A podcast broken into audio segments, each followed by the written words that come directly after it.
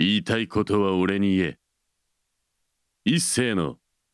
本音で行こうぜ。川崎 FM をお聞きの皆様こんばんは。一斉でございます、えー本音で行こうぜのお時間がやってまいりました。本日は2月22日ということでまあ2月もねいよいよ最後でございます。さあさあさあもう2ヶ月、えー経ちましたよと。もう毎度毎度これをやってやろうかなというふうに思ってますね。こう1月に立てた目標なんかもう忘れただろお前らっていう形でね耳が痛いでしょこういう番組って。けどね俺はやっぱりこう厳しさを与える番組であってもいいんじゃないかというふうにね勝手に迷走してますよ。あの応援するっていうのはね何て言うんでしょうこう奮い立たせるっていうのが必要なんで何クソと思っていただければ幸いでございます、えー私は今年1年でねあの筋トレがうまくいくかどうかはまあやっぱりこう日々の精進次第というふうに思ってますので。まあでもね去年よりはね結構楽ですね。やっぱりこう一度こうなんでしょうこう習慣づけてまあね多少こう、まあ、太ったりとかっていうかまあ元に戻ることはないんですけど、まあ、少しやっぱ体重戻ったりとかしましたけどね。またそれをこう落としていくって言ってもこう日々ねまたカロリーチェックとか、まあ、そういったことをやって、まあ、元に戻していくっていうだけなのでまあ非常にね、まあ、楽ですよ。まあ、楽に生きてるってわけじゃないんですけど、まあ、そこの部分についてはね楽になりましたね。こう自分が何をやればこう結果が出るのかっていうのがねこうある程度固まってしまえばあとはもうその通りやるだけという風になってますからこう別に自慢したいわけじゃないんですが、まあ、説教したいわけでもないですがまあ、ザ・老害としてねあの川崎 FM に、えー君臨する番組を目指しておりますのでもうやめるつもりは一切ないと。えーそしてまあゲストがね、まあ、2月まではもう誰一人来なかったと。いうちょっとこう久々のこう一人で大迷走しまくるという形でやらせていただきまして、まあ、来週ねタイミングが合えばあのサックス侍さん出ていただきたい。3月1日ね一発目の放送、まあ、2週ぐらいやっていただきたいですね。あのなんせ3月は5回ありますから。まあそういう構成でね行きたいと思います。まあもう映画の話ですよ。もうサック侍さんとブルージャイアントという映画のね、まあ、2月17日公開ですからもう見たよっていう方もいらっしゃればどしどしあのメール送ってください。あのツイッターのね方におそらくまあいやいやながらも感情がの乗ってないんですが、まあ、書いてると思いますお手紙を送ってくださいというのを淡々ともうツイッターに対して何の感情もなく書いておりますのでまあ今日も、えーそんな感じで、えースポンサーの紹介から始めさせていただいてまたね、あのーちょっとねこう驚いた話とかっていうことをしようかなというふうに思ってますので本編最後までよろしくお願いいたします。防犯工事や鍵に関するスペシャリストトリプル a ラジオをお聞きの方で困ったことがありましたらお気軽にフリーダイヤルにお電話を0120-416927 0120-416927いやー何が驚いたかっていうとですね、まあ、どうもうね40過ぎてもう会社を辞めてねこう周りを驚かしつつもう自分が驚くことはもうあんまないんじゃないかなって思ってたんですが、まあ、いつも私がこう聞いてる毎週大体週1 1回こう更新されるポッドキャストがあのスタンドアップコメディアンの方のポッドキャストがあるんですけど、まあ、誰っていうのはちょっと名前はもうあえて伏せますね。あのネガティブな情報が入ってくるのでちょっと名前はやっぱりまた伏せさせていただきますがなんかこうあ今週はなんか土曜日とかだったんだと思ってあのついつい聞いてたらですねこう文春にすっぱ抜かれたと。こう4股ぐらいで不倫してたのが、まあ、すっぱ抜かれたと、まあ、ちょっと待てということなんですけどいやいやお前結婚してるなんてあなたの本には一文字も書いてなかったし今なんか年齢が30歳なんですけど、まあ、単身渡米してスタンドアップコメディアンとして頑張っていきますっていう形で書いてていやもうね全然子供がいるだとか結婚してるだとかポッドキャストでも喋ったことないしなんか俺はなんか一人で頑張ってるんだ感をめちゃくちゃ出してたんですけどもうねなんか正月の番組に出ちゃったらあれですねなんかこう文春に目つけられて、まあ、さんまさんに褒められて文春に目つけられたのかまあそのお付き合いしてたそのね結婚してほしいと思ってた女性の方がムカついて、まあ、文春に垂れ込んだかっていうことなんでまあその垂れ込んだんでしょうねきっと。いや怖っとか思いましたよね。いやなんかポッドキャスト再生していきなりなんか謝罪から始まるんですよ。この度はみたいな。え？この度は？私の不徳の致すところですって言って、まあ、報道にされたことについてはまあ事実もありましてっていうことでいやいやねさっきも言ったようにえ結婚してたんだっていうのがまず驚きといやコメディアンだからいや冗談だと思ってたんですよ。何言ってんの？俺が文春も読まないしもうテレビとかももうねほんとニュースしか見てないからそのテレビはやっぱこう NHK とかねそういうあと夜のニュース番組とかってほらそんな低俗なネタなんか扱わないじゃん。こう誰が不倫したとかさそんなクソくだらないなんか誰も興味ねえようなさあそのコメディアンが不倫したなんてそんなネタ絶対扱わないからポッドキャストでなんか喋ってることが俺現実に起こったことだっていう認識が全くなくてあれ？どこでオチが来んのかなと思ったら、まあ、最後までその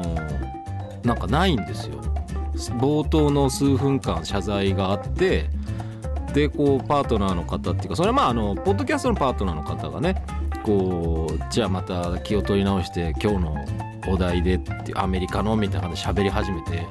おいおいおい本当の話かよというのでものすごくびっくりしましたね。いやー本当になんかこうなんだろうね。ダメですよ本当にこう聞いてる方も男性女性問わず自分のね結婚してるっていうのを隠してまあ複数の方とお付き合いしたりとかするとねなんかとんでもないことになるんだなっていうことがよく分かりますからもういっぱいいるでしょうけどそういう人。ダメですよ本当に。もうちゃんと自分がもうこれこれこういうものだっていうことを明かしてお付き合いしないと期待させちゃうから。俺が一番ねいけないなと思うのはその不倫がどうだっていうのはその不倫したらそれはもともといるパートナーとか家族に対しては失礼極まりないしそれはちゃんと謝らなきゃいけないでしょ？でも世間に謝る必要俺は一切ないと思ってるからその謝らなきゃいけない相手っていうのはその自分が騙してたかもしれない相手とその当然嘘をついてるね家族に対してでしょって話なんで別にリスナーになんか謝んなくていいんじゃない？コメディアンのくせにと思ったねそこは。なんかもうちょっとなんかさ面白くやってくれよみたいな感じで。で俺ちょっとがっかりしちゃったもんねなんか。うん。いやなんかもうちょっと面白くネタにできなかったのかなっていうふうには思いましたね。その報道されてばっかりでめちゃくちゃ気がもう落ち込んでるわけ。もうポッドキャストでも。声が声がしんどるとか思って。どうした？どうした？みたいなのがずっと最後まで心配になって聞いちゃったけど。いやもう最一番最初の回から聞いてたわけじゃないんですがあの途中でその方のポッドキャストがあるっていうのに気づいてずっとそのねアメリカのこうシカゴから発信しますっていうことでポッドキャストをねやっぱりお手製みたいな感じで作ってまあけどいい出来だったんですよ。えまあ面白いしあの内容も結構ね勉強になるなと思ってあの SNS のアメリカのねその SNS のネタとかもあって結構聞いてたんですよ。で東京にその公演に来るっていうことでまあ東京のねそのクラブでねそのクラブっていうかまあ、そうですねジャズとかやるようなところで、まあ、公演やるってことで予約もしてたんですが、まあ、ちょっとコロナのねこともあって、まあ、それちょっとキャンセルしたんですよ。だから俺もだかラジオとかに出てほしいなと思ってなんかその公演とか行って聞いてで俺もねだからその奥さんとかねやっぱりこう一緒にこうたまにはこうねこう接待するためにそういうところでちょっと食事してこうコメディとジャズとみたいな感じを考えてたんですけどやっぱコロナでねやっぱこう陽性者増えてたんでまあちょっとそれが嫌だってことで、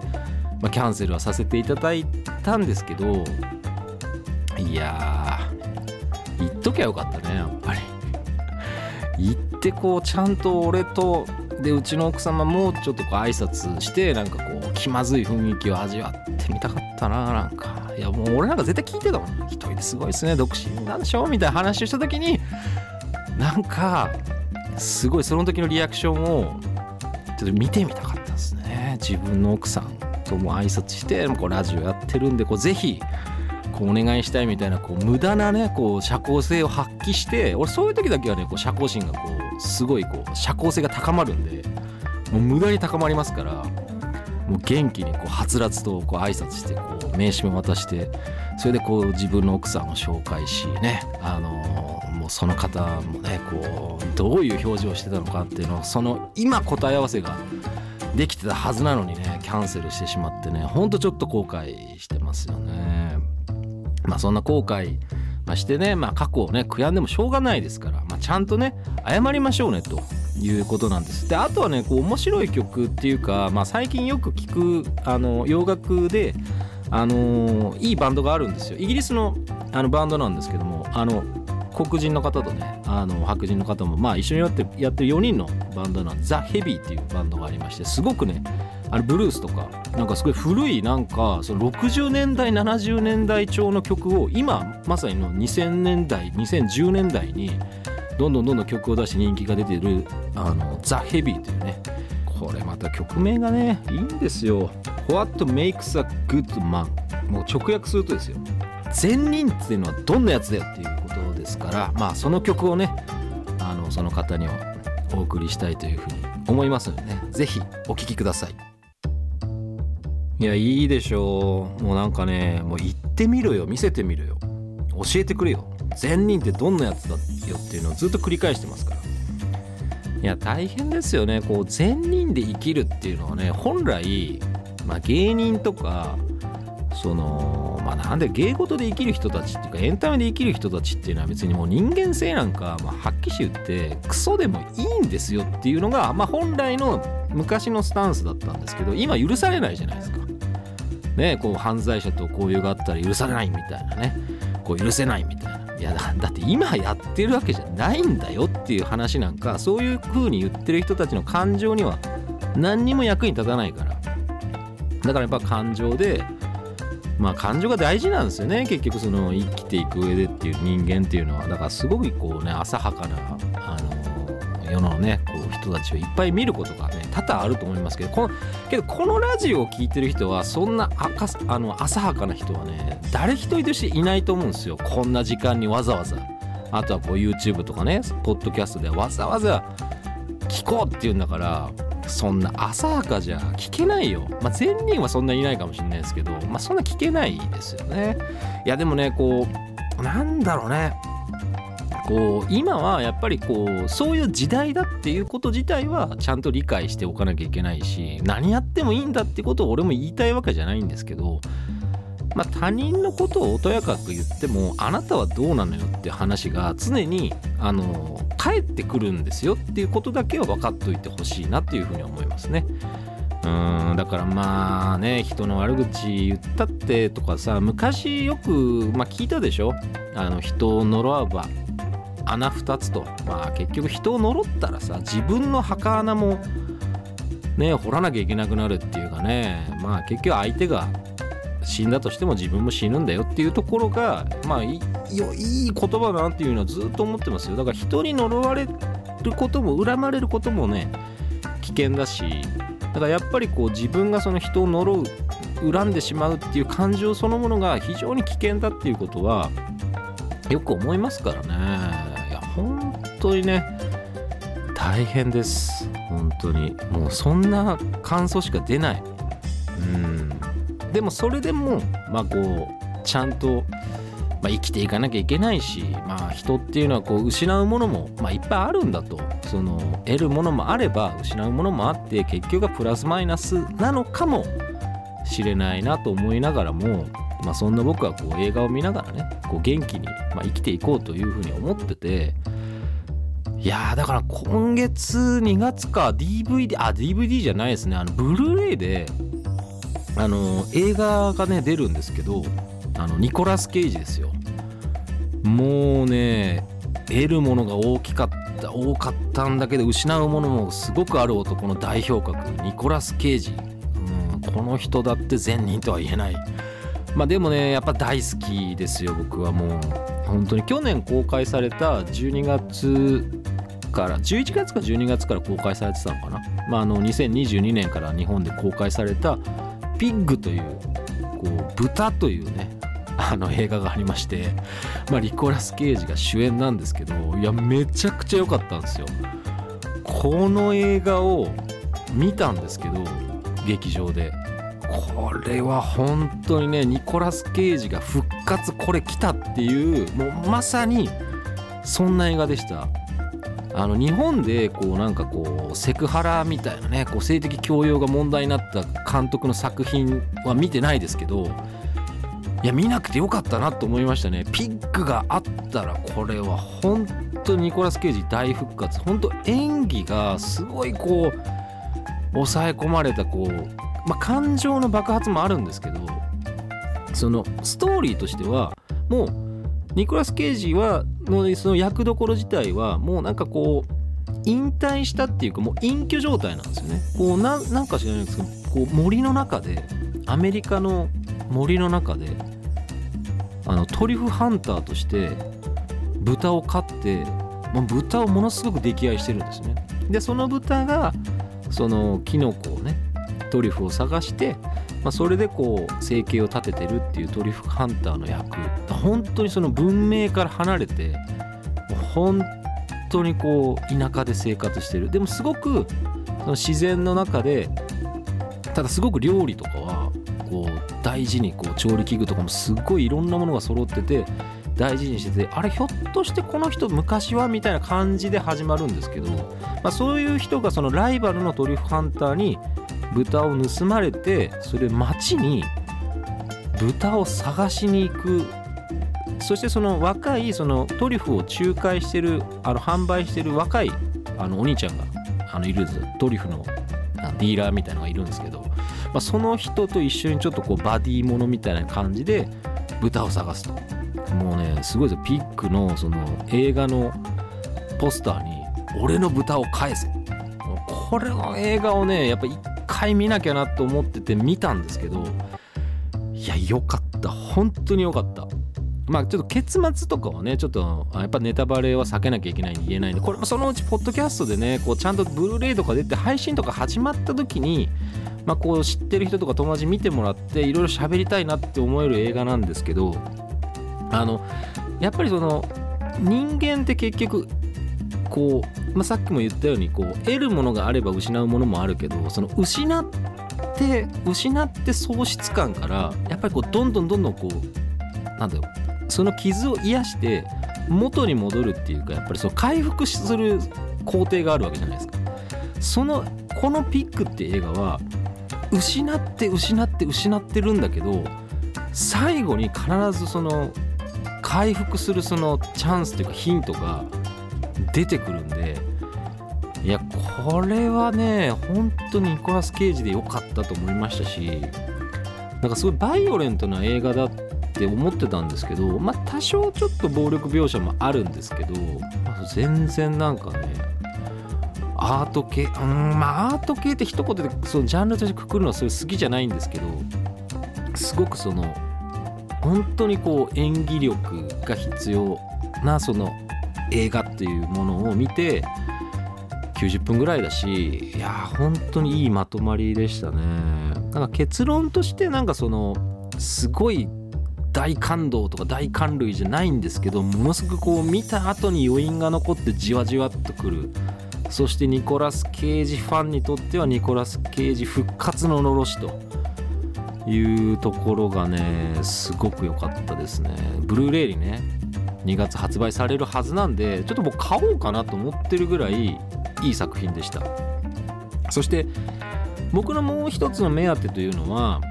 まあ、吹き替えなんですよ。まあおそらくでもねあのプロポリス3の西垣さんじゃないんだよね。ちょっと評判がいいとさもうニコラス・ケイジの吹き替えって大塚明夫さんがやるでしょ。まあいいんですよ。あのねちょっとくぐもった柔らかい感じの低い声でさやっぱニコラス・ケイジに合わせていくっていうのはいい声なんだけどいや西垣俊作さんもねすごくいい役者なんでもうぜひねあのニコラス・ケイジややってるんでねニコラス・ケイジの吹き替えを他の映画でやってるんでちょっとおバカな SF 映画だったんですけどちゃんとやってますからなんかプレデターのパクリみたいな映画であのニコラス・ケイジのちょっと飛んだ、ね、あのキャラクターをやってますからやっぱりこう経験はあるんですよ。実績もあると。だそういう感じなんでねこうぜひねダム声優の西垣さんもねこうそういうのにこう出てほしいなっていうふうにね強く思ってます。はい。であとはね今日あともう一曲なんか紹介しようかなっていうふうに曲思ってるんですけどえー、最近まあちょっとあのオジー・オズボーンで踊れやみたいな話をしたんで、まあ、ちょっとこうもうちょっとおしゃれな感じであのいい曲を紹介したいと思います、えー、ネットフリックスのアニメでですねサイバーパンク、えー、エッジランナーズの、まあ、主題歌にも使われてました、えー、フランツ・フェルディナンドで This Fire はい、えー、そろそろお別れの時間がやってまいりました。この番組ではメッセージや感想をお待ちしております。メールアドレスは本音アットマークミュージックハイフンバンカー .com 本音の綴りは HONNE そして、えー、過去の放送アーカイブは YouTube、Spotify、Google Music、Amazon Music 等でお聴きいただくことが可能でございます、えー、そして、えー、来週以降でね、えー、サックス侍さんと映画「ブルージャイアント」について語りたいと思ってますので、まあ、ぜひねあのツイッターの方にあの出しておきますからあのまだね間に合うと思います。メッセージ「ブルージャイアント見たよ」とこう感想をね書いてください。あの私はこの時点ではまだあの公開日来てませんからぜひ、えー、よろしくお願いします。まあねいろいろこう2月もね、まあ、さっきもねいろいろありましたけど正直にね生きていこうねということでもう最後それだけです正直に正々堂々と生きていけるともうそれが何よりですということでございますのでということでまた今週はここまででございます、えー、お相手は一世でございました来月も生き延びてお会いしましょうそれではありがとうございました。